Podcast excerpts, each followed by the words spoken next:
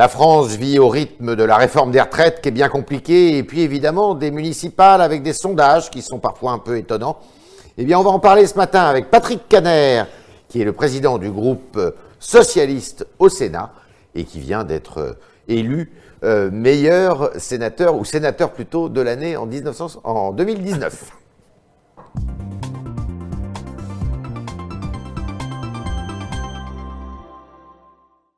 Caner, bonjour. Bonjour, Monsieur Tréhard. Alors, euh, il y a eu une petite passe d'armes, on va dire, euh, entre Olivier Faure, qui est donc le premier secrétaire du PS, et puis le ministre de l'Intérieur. Le ministre de l'Intérieur, en parlant de l'affaire Griveaux, a dit, mais... parce que Monsieur Faure avait dit qu'il fallait savoir se tenir quand on était ministre. En gros, c'était ça. Et euh, Monsieur Caner lui répond, Monsieur Castaner, lui répond, écoutez... On fait la confusion parfois. Oui, je... Euh, je, l'ai bien connu, mais lui, il a divorcé. Euh, indignation de M. Faure et M. Castaner se s'excuse d'être euh, rentré dans, cette, dans ces considérations. Vous acceptez ces excuses? Tout D'abord, c'est pas moi qui suis mis en cause, donc c'est à vous êtes du même parti que Olivier Faure de, s'exprimer. Il l'a fait d'ailleurs ce matin en, estimant que le problème n'était pas personnel, que finalement c'était un nouveau dérapage verbal de M. Castaner, qui ne devait pas, je pense qu'un ministre de l'Intérieur ne, devrait pas parler comme cela. Euh, il ne devait pas, euh, en justifiant finalement euh, peut-être ce qui est arrivé à, M. Griveaux, qui a une affaire assez pathétique, pour pas dire lamentable, il ne devait pas prendre la vie privée de quelqu'un d'autre.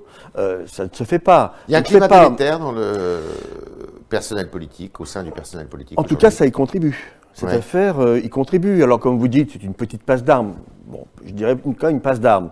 Euh, et c'est le symbole euh, du fait que euh, aujourd'hui les coups bas sont possibles. Je pense que quand on est ministre de la République, je l'ai été, je ne parlerai pas d'exemplarité, mais je disais souvent à la presse à l'époque, je ne m'appartiens plus. On appartient à la République et donc dans ce cadre-là, il faut garder son sang-froid et parfois ne pas parler. Parfois le ministre de l'Intérieur parle trop et à côté de ce qu'il devrait dire. Alors, tout cela avec une réforme des retraites qui a bien du mal à accoucher d'un texte, euh, d'un projet. En tous les cas, euh, à l'Assemblée nationale, le débat est extrêmement houleux. Les partenaires sociaux, y compris le MEDEF, euh, commencent à, eh bien, faire valoir leur mauvaise humeur. cette conférence de financement, on ne sait pas trop sur quoi elle va déboucher. Est-ce que cette réforme pourra être votée cette année, d'après vous? Le gouvernement euh, le souhaite et en fait un, point dur de, sa politique. Euh, mais je pense qu'on se dirige vers un crash. Ah oui Un crash politique. Parce que. Euh, de quel ordre alors bah, vous voyez, on a éteint les flammes de la contestation dans les rues. On, le voit bien aujourd'hui. Et la sortie syndicale visant au retrait du texte n'est pas venue. la question maintenant, elle est politique. Est-ce qu'il y aura une sortie politique? Le gouvernement a engagé ce débat n'importe comment, disons-le. Je parlerai pas. Défaut de méthode? Un amateurisme, dirait certains. Euh, en tout cas, deux ans, deux ans de négociations sur les grands principes avec M. Delevoye, dont on connaît le sort. Maintenant, Laurent Pisachevski, euh, qui passe sous l'autorité d'un nouveau ministre de la Santé, euh, M. Véran, à qui je souhaite succès, un mhm. succès républicain, si vous me permettez l'expression. Euh, dans ce cadre-là, il fallait donner du temps. C'est une réforme peut-être la plus compliquée depuis le début de la Ve République. Très ambitieuse, hein Systémique et paramétrique, selon les spécialistes. dans ce cadre-là, il fallait donner du temps au temps, et notamment au Parlement quand la majorité de droite du Sénat soutenu par la gauche du Sénat, demande à ce que nous ayons le temps nécessaire, c'est-à-dire deux lectures à l'Assemblée, deux lectures au Sénat. On nous envoie balader à l'Assemblée nationale comme une nette. Euh, ce n'est pas correct. Et aujourd'hui, finalement, c'est l'arroseur arrosé, ou plutôt vulgairement, celui qui crache en l'air finit par retrouver euh, sur lui ce qu'il a envoyé. Quand vous parlez d'un crash politique, c'est quoi un crash politique? Un crash politique, ça signifie que aujourd'hui, je considère que seul le 49.3 pourrait être utilisé pour faire passer en première lecture à l'Assemblée nationale. Et ça, ça serait dramatique Je pense que c'est dramatique, euh, que ce serait une injure au travail parlementaire, euh, une, provocation, une provocation vis-à-vis euh, des syndicats qui se sont battus, et donc le mouvement social pourrait reprendre avec beaucoup d'ampleur. Donc ils sont dans un corner. Je crois qu'ils sont vraiment dans un corner. La fin du quinquennat d'Emmanuel Macron pourrait être compliquée? Oui, je, crois qu'elle sera compliquée parce que ce texte euh, mal ficelé, improvisé, euh, profondément euh, incompréhensible pour les Français, notamment en matière de financement. Même si on fait croire aux Français qu'il y a un problème de financement. je le dis haut et fort ici, il n'y a pas de problème de financement des retraites. Mhm. Et on a plusieurs pistes pour trouver des solutions. Mais alors pourquoi toute cette agitation? On nous ment? Ah, Je ne sais pas si on nous ment, mais en tout cas, on est obstiné.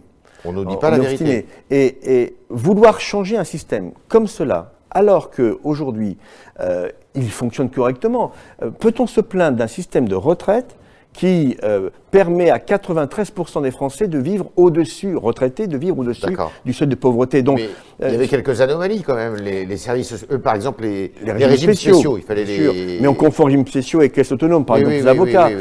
la solution aurait été finalement ou bien de laisser du temps au temps. La CNCF, son régime spécial va disparaître progressivement avec le nouveau statut des cheminots. Très bien. Euh, on aurait dû négocier au cas par cas euh, et ne pas tout mélanger. la faute euh, méthodologique, qui donc devient une faute politique, c'est d'avoir voulu mélanger deux grandes réformes en niant finalement les besoins des Français. Pourquoi notre système de retraite fonctionne en France? Parce qu'il y a eu des réformes portées par la droite porté par la gauche ou le quinquennat euh, d'Hollande, que les questions de financement sont très largement traitées, qu'il y a des, situations à régler. On a parlé des régimes spéciaux, peut-être plus, et notamment plus d'égalité entre les hommes et les femmes euh, à la retraite. On pouvait améliorer, mais pas avec cette méthode que je qualifie de brutale. Est-ce que euh, ce débat, et ce débat houleux, va avoir un effet sur le résultat des élections municipales, de vous Il y aura une sanction. Il y aura une sanction. Ah oui, je, pense que enfin, tous les sondages le montrent. Et c'est l'occasion pour vous, Parti Socialiste, qui est quand même pas euh, en grande forme, on va dire, c'est moins qu'on puisse dire, de redresser la tête? C'est euh, l'occasion jamais. Oui. Je le dis très simplement. Quand on a fait 6% euh, à la présidentielle, 6% aux européennes en ayant laissé la tête de liste, c'était un choix audacieux qui nous a permis de passer la barre des 5%, mais ça n'a pas été non plus un, un résultat extraordinaire, disons-le. Mmh. Les municipales, c'est pour moi le juge de paix.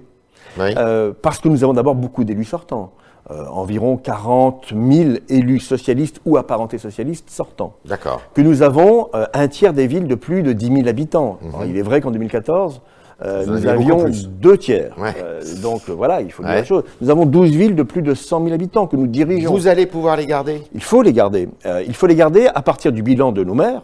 Et je pense que la prime au sortant sera nécessaire, mais en imprégnant ce résultat que j'espère positif, ou en tout cas honorable, dans une démarche de reconquête politique. Il faut que nous puissions rebâtir notre projet politique avant de parler de toute forme d'incarnation, y compris de 2022. Alors, euh, justement, on, garde la, carte de France, on garde la carte des Hauts-de-France, région dont vous êtes issu, et euh, on voit déjà que depuis 30 ou 40 ans, quand même, euh, les les villes tenues par des socialistes sont euh, en nombre beaucoup moins important, mais on se dit, on pensait qu'il y aurait une poussée du Rassemblement national à la faveur de ces municipales.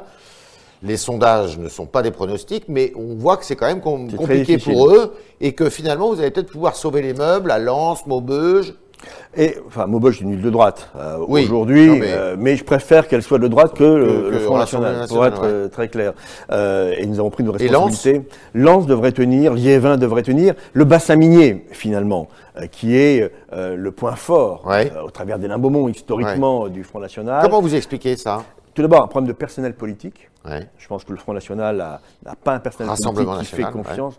Je, parle toujours du Front National. Je suis très vieux monde. Comme ça, les choses sont claires euh, dans mon esprit. Euh, j'aurais du mal à passer à autre chose.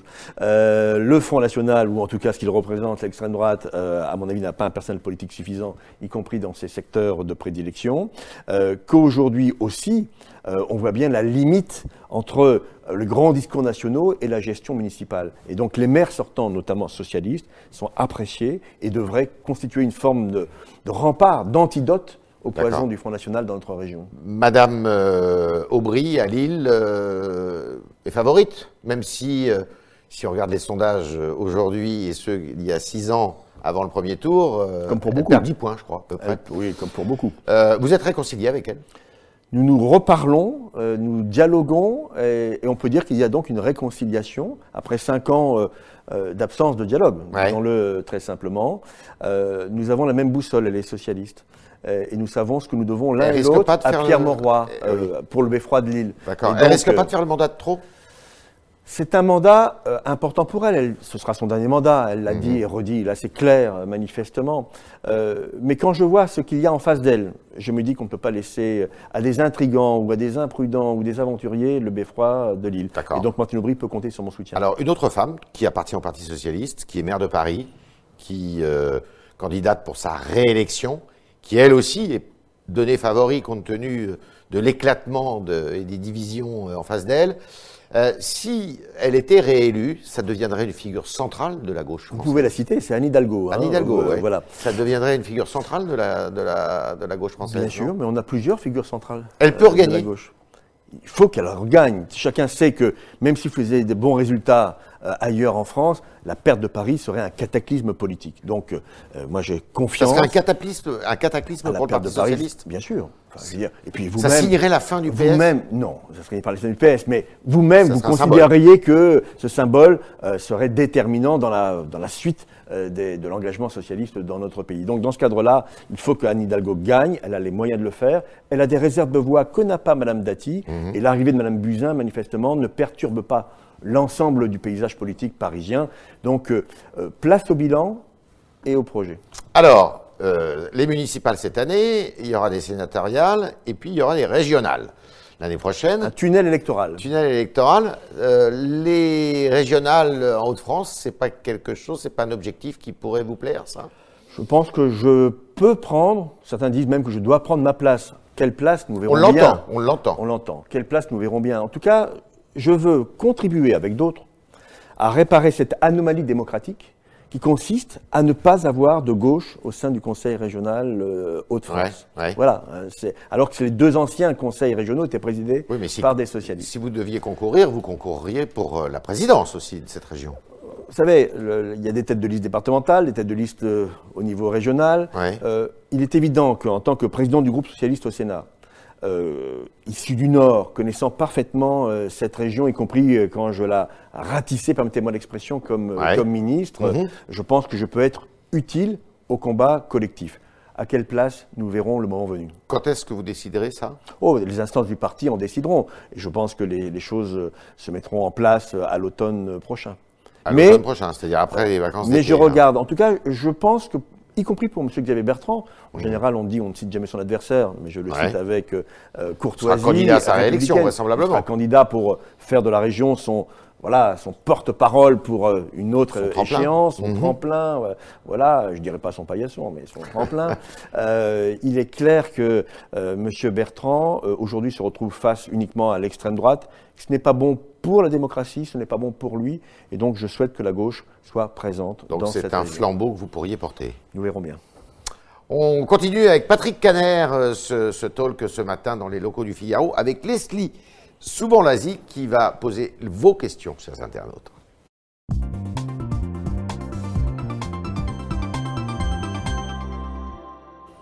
Bonjour Leslie. Bonjour Yves, bonjour Patrick Caner. Bonjour.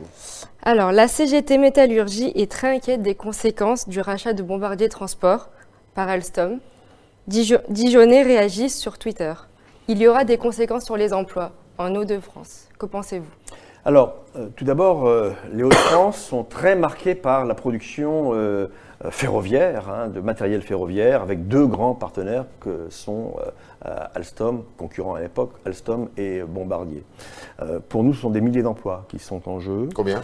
Ah, Je pense que sur l'ensemble, on doit être à 3 ou 4 000 emplois. Sur la région? Sur la région. donc, dans ce cadre-là, un rapprochement doit se mesurer à son efficience, notamment en matière d'emploi. Donc les craintes sont justes. Mais face à la concurrence internationale, et notamment chinoise, euh, parce qu'il y a de grands groupes chinois qui sont aujourd'hui des concurrents de, la production européenne. Euh, le rapprochement entre euh, Bombardier et Alstom me semble être une bonne solution. Vous le voyez plutôt d'un bon oeil Je le vois d'un bon oeil. survie, quoi. d'un bon oeil. Et puis, je n'oublie pas l'histoire d'Alstom. Mhm. qui a été sauvé à l'époque de Nicolas Sarkozy dans les conditions que, nous connaissons. Et, et finalement, c'est un, beau symbole de ce que notre région industrielle peut porter au service de la France. Autre question. Lou se questionne sur Figaro Live. Est-ce que le référendum euh, des aéroports de Paris est un échec pour vous? Ce n'est pas un échec, Alors, on va résumer. Vous oui. Il faut avoir 4 500 000 signatures. 4 700 000 signatures. Nous en aurons le 12 mars 1 200 000. Oui, donc le pari est loin d'être rempli. Même si je tiens à préciser euh, qu'on peut compter sur les doigts des deux mains le nombre de, enfin de référendums, de consultations numériques où il y a plus d'un million. Et, celle-là étant très compliquée euh, à mettre en œuvre. Pour empêcher la privatisation donc d'aéroports de Paris. Pour moi, poser la question aux Français. Voilà. Et, je le dis, euh, je m'étonne aujourd'hui, alors que nous avons plus d'un million de signatures, que c'est le seuil qu'a fixé le président de la République lui-même. Pour lancer... Il n'y a pas eu la réforme constitutionnelle. Voilà, mais rien ne l'empêche euh, aujourd'hui de lancer un référendum. Ce que nous demandons simplement, au nom des 248 parlementaires de droite et de gauche, de mhm. droite et de gauche, ce que nous demandons au président de la République, c'est de nous recevoir. J'ai écrit avec euh, les autres patrons de groupe le 4 décembre dernier au président de la République et je m'étonne que plus de deux mois après, je n'ai même pas une réponse. Vous n'avez pas de réponse? Manque de respect, je le dis haut et fort ici sur votre plateau, manque de respect des parlementaires. Et quand M. Macron euh, promet peut-être un référendum pour les 150 Français, j'en suis très heureux, euh, qui travaillent aujourd'hui dans le cadre de la Convention citoyenne sur le climat, 150 Français c'est bien, un million de Français qui demandent un référendum c'est mieux. Et donc il devrait euh, en tenir compte. Est-ce que d'après vous, le processus de cette privatisation va engagé alors qu'il y a tant d'autres dossiers euh, euh, actuellement à l'étude Je pense que euh, M. Macron devrait réfléchir à deux fois avant de lancer cette privatisation qui tout d'abord est une erreur économique. Mhm. on ne vend pas là les bijoux de famille, on vend une poule aux œufs d'or qui mhm. s'appelle les aéroports de, Paris, qui a des enjeux environnementaux énormes, 7000 hectares de foncier disponibles, et qui représente finalement l'image de ce que la France fait de mieux dans notre pays sur le plan économique. Et donc, euh, euh, vraiment, si j'ai un conseil à dire à M. Macron, ne privatisez pas. Euh, cette pépite économique et, je, dirais même presque diplomatique mmh. française mérite d'être préservée dans le patrimoine national. L'association L214 a dévoilé une vidéo choc sur des veaux maltraités dans un, abattoir de Dordogne. Tarto Marron se demande pourquoi la loi n'oblige-t-elle pas à filmer 24 heures sur 24 les opérations d'abattage? C'est une possibilité. C'est quelque chose que vous aviez envisagé comme parlementaire Non, euh, honnêtement non. Alors peut-être qu'à l'Assemblée, je, ne parlerai que du Sénat euh, en la matière, euh, mais en tout cas, aujourd'hui, les abattoirs j'ai été vice-président en charge de l'agriculture dans le Nord euh, quand j'étais euh, conseiller départemental en charge de ces questions. Euh, les abattoirs aujourd'hui ne sont pas tous, permettez-moi l'expression, blanc-bleu en la matière. Et que donc. Il y a eu des progrès faits quand même. Il y a eu des progrès, il y a eu une prise de conscience, y compris grâce à L214, avec les méthodes que nous connaissons, mais qui finalement ont fait bouger les choses. Et que donc la législation française doit progresser en la matière selon toute vraisemblance. Autre question, Leslie. Dernière question. Vous avez reçu il y a dix jours, comme l'a dit Yves, le prix du sénateur de l'année 2019. Euh, Dylan sur Twitter s'étonne qu'il y ait un prix, un tel prix. Euh, quels sont les critères? Oh ben ça, faut poser la question au jury, euh, auquel appartient M. Tréhard. Ce que j'ai vu, c'est qu'il y avait un coup à gauche, un coup à droite dans ce genre de, prix, et c'est très bien comme cela. Vous savez, j'ai toujours pensé que faire de la politique, c'était être sérieux, mais ne jamais se prendre au sérieux. Le trombinoscope euh, est un outil qui est très sérieux, mais on ne se prend pas au sérieux et qui permet de valoriser finalement non pas le travail d'un homme. Moi, je suis là que au nom du groupe euh, socialiste et pour moi, selon la forme consacrée, je partage cette distinction avec l'ensemble de ceux qui travaillent à mes côtés et je travaille aussi beaucoup au milieu d'eux. Alors pour répondre à l'internaute, euh, c'est 4500 journalistes qui sont consultés par référendum d'une certaine façon. Enfin, c'est pas tout à fait un référendum parce que c'est pas oui/non. Il y a plusieurs sénateurs qui sont soumis euh, donc à l'appréciation des, journalistes, et c'est ces journalistes, euh, c'est le vainqueur qui euh, remporte, et le vainqueur cette année était Patrick Caner. Voilà. Le meilleur, le meilleur espoir masculin. voilà. Merci Patrick Caner de vos réponses. Merci à vous autres internautes qui avez posé ces questions ce matin avec Leslie souvent de l'Asie. Et merci Leslie d'être parmi nous ce matin. À demain, si vous le voulez bien.